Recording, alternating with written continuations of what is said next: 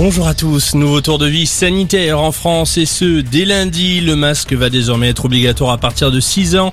Il faudra donc que les enfants soient masqués dans les transports en commun, les enceintes religieuses et sportives et dans les villes où le préfet de chaque département l'a rendu obligatoire à l'extérieur. Lundi qui sera également le jour où le projet de loi concernant la mise en place du pass vaccinal sera examiné par les députés.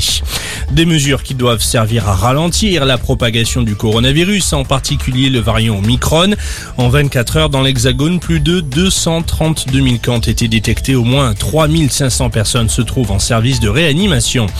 La Tour Eiffel était toute vêtue de bleu hier soir aux couleurs de l'Union européenne. La France prend ce 1er janvier la présidence tournante de l'Union européenne et ce pour 6 mois. La dernière fois, c'était il y a 14 ans sous Nicolas Sarkozy, l'Europe qui était l'un des sujets évoqués hier soir par Emmanuel Macron lors de ses derniers vœux du quinquennat. Le président de la République a considéré que 2022 serait peut-être l'année de sortie de l'épidémie. Une nouvelle année marquée par de nombreux changements, notamment pour notre portefeuille. Le SMIC est par exemple revalorisé de 11 euros net par mois. Par rapport à l'année dernière, la contraception devient, elle, gratuite pour toutes les femmes jusqu'à 25 ans. Les invendus non alimentaires comme les produits de beauté ou les fournitures scolaires ne peuvent désormais plus être détruits.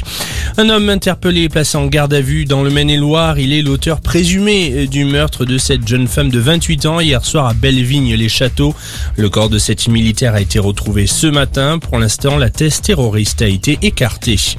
Et puis, top départ pour le Dakar aujourd'hui, la 44e édition de cette course mythique qui se déroule en Arabie Saoudite. Au total, ce sont plus de 1000 coureurs qui se sont élancés dans les différentes catégories. Le prologue est lui parti de Jeddah aujourd'hui. Le premier français, Sébastien Loeb, termine cinquième. Excellent après-midi à tous.